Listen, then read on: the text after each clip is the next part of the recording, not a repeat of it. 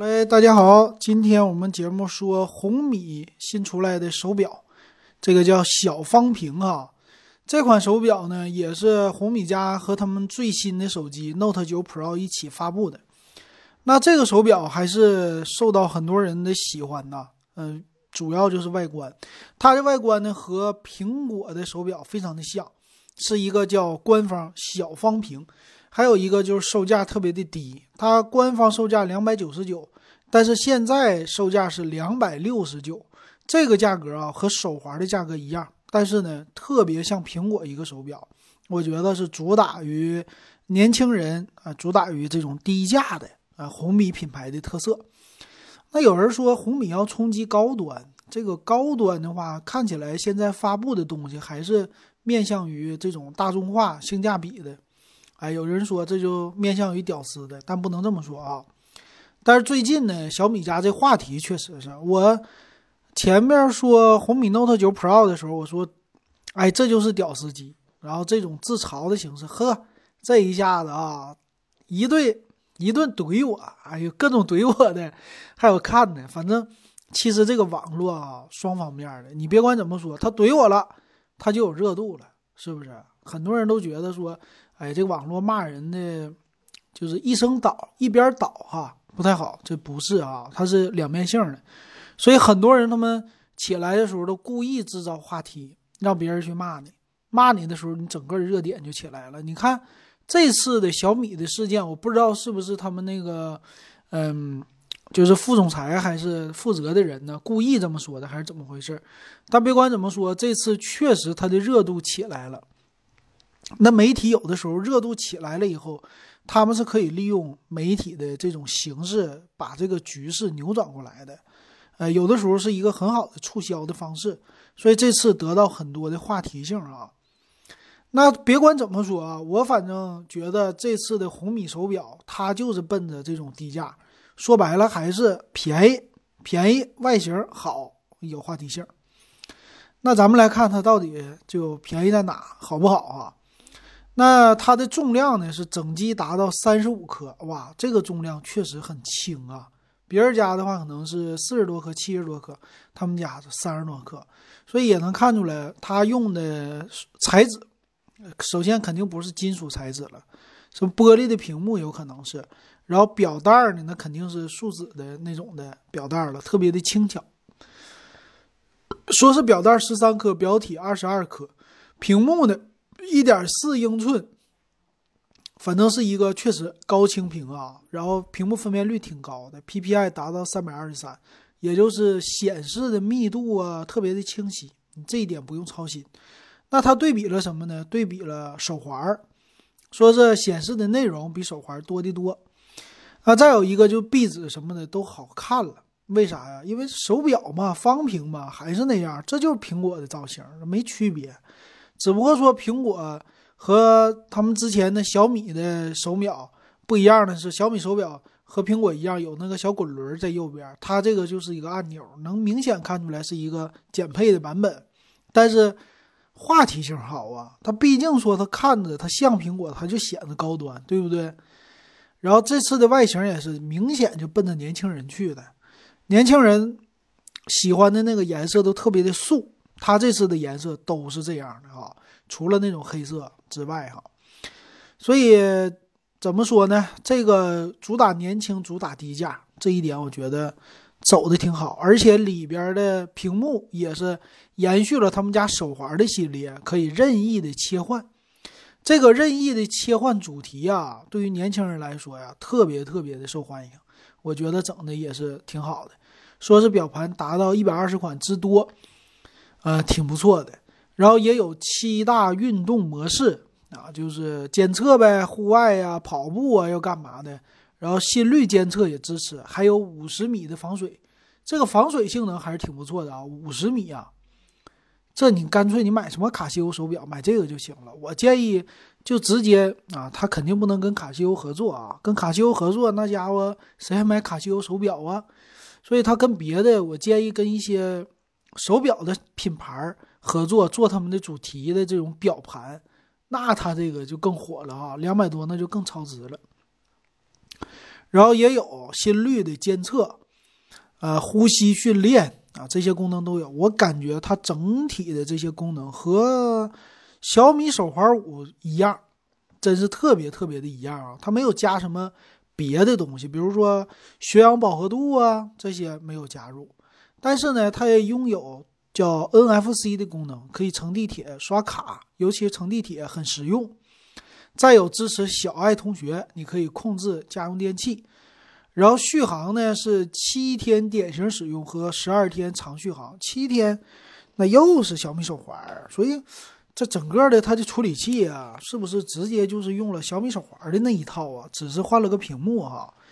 那屏幕换完呢，你要充电的话，它是有一个底座的啊，扣在底座上，这种充电模式挺不错的啊。啊，二点五 D 的钢化玻璃屏，但是周边不是金属的，就是表壳的周边哈。所以这个怎么样，好不好？我觉得挺好，两百多块钱确实已经很便宜了。那咱们来看，最后说一句详细参数吧。这个我就干脆拿它小米手环五跟它对比一下吧。我把这个手环五给它打开哈。呃，小米手环五的应该找 NFC 版本，NFC 版是卖两百二十九块钱。我们来看它俩的到底有什么区别。那在这个屏幕上是最大的区别了，屏幕一个一点四寸，小米手环是一点一寸。但是这款屏幕呢，它没有说是 AMOLED 屏，小米手环是 AMOLED 屏啊，这俩不一样。那这个机身的厚度呢？十点九毫米，有那么一点点的厚啊。那小米手环呢是支持呃 NFC 的功能啊。它的里边啊说的特别多的就是电池，电池一百二十五毫安。那这个红米手表呢，它是电池两百三十毫安，正好是差不多快翻了一倍了。然后防水等级，它们俩还是比较类似的。然后这次，呃，红米的手手表啊，支持蓝牙五点零，挺多的哈。但是很多详细参数它没有说，不像小米手环五一样，小米手环五特意提到了内存多少、闪存多少，呃，还有就是它的处理器啊，拥有叫高精度六轴传感器，这都小米手环特意说的。但是红米手环把这些都略过去了。但是呢，一个优势就是它的屏幕更加的方正，非常像一个手表。然后价格呢只有一种，二百六十九的售价。我觉得这两个相比啊，红米系列比小米手环五应该是在某些方面可能会省点钱，减配一下子。但是整体我看起来，他们俩的名称上就能看出来了，一个定位是手表，一个定位是手环，这两个的概念是完全不同的。但是售价呢又这么接近，特别便宜。我感觉呢，它是对于小米手环五的一个升级，就是让年轻人又多了一种选择。你到底喜欢屏幕再大一点的，还是屏幕小巧的？这两个几乎它们的功能是一模一样，而且都是呃 AMOLED，就是彩色的屏幕，看你戴哪个更舒服。那老金呢，又戴过手环，又戴过手表。我觉得啊，这个红米手表它并不是说要。跟什么苹果手表、荣耀手表这些的相竞争，它是没有这个竞争优势的，毕竟价位在这儿呢。但是外观优势，它要是跟手环来比的话，那简直就是秒杀级的。售价不贵，比手环刚才说那个小米就贵了四十块钱，能承受得起。再有一个屏幕更大，外形更亮，嗯，这个直接就是指着手环，那怎么说？各种级别都秒杀手环，包括续航时间都一样。那这个你为什么不买手表呢？对不对？我是感觉啊，那我肯定买这个红米的手表，我不会买那个小米手环了。除非你说我就喜欢跑步的时候，我就喜欢这小屏幕看时间，那我去买这个手环，而且它不占地方。那这个是单纯的特别喜欢手环的用户了。但是作为普通用户的话，尤其年轻人啊，我不知道我的心态还够不够年轻。我觉得红米的手表可卖的卖点特别的多，这个就像上次我们说荣耀手表一样，荣耀手表这块大屏卖的售价还两百多块钱，一下子就能把很多用户吸引过去。毕竟它是便宜、量又足。那你说这玩意儿是不是屌丝呢？就是有有很多人又把这个概念说出来。那我觉得，你看你怎么理解这屌丝？你屌丝是一个贬义词吧？要自嘲可以，很多人都说你自嘲可以，但你别说别人，说别人这就是贬义，说是穷没钱，然后又怎么怎么怎么地。是的，确实这样。从这个产品定位，确实有的时候拿一个产品来比较一个人的身份，当你这么跟别人比较的时候，确实当前我们的心态不对。其实到了差不多的岁数的时候，我感觉哈，我们不会跟他比了，屌丝就屌丝呗。这时候我就喜欢用这种简洁的、便宜的产品，你得有这种自信啊，这个就不是屌丝了。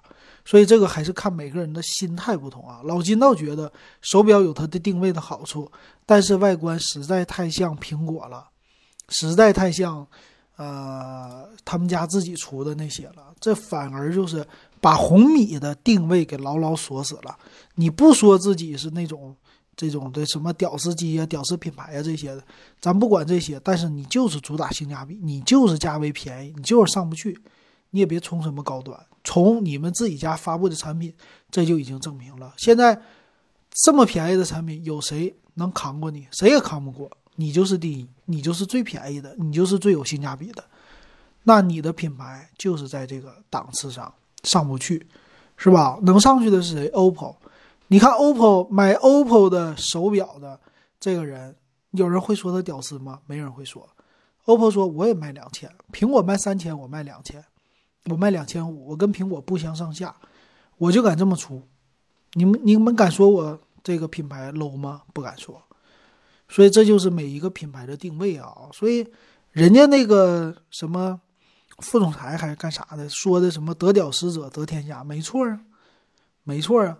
只不过说把话说的太糙了，知道吧？话糙理不糙，这个话确实有点糙啊。他要是说，呃，小米就是反过来一下说啊，小米主打性价比，把性价比走到极致，得性价比者得天下，对不对？得性价比者得用户的心，那这话说的就没毛病啊，对吧？我特别支持啊。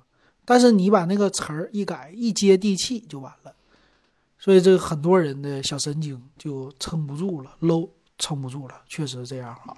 所以我感觉这个以产品力来说，它确实这一款红米手表非常的好。不知道大家是怎么认为的？欢迎给我留言。行，今天的节目咱们就说到这儿，感谢大家的收听。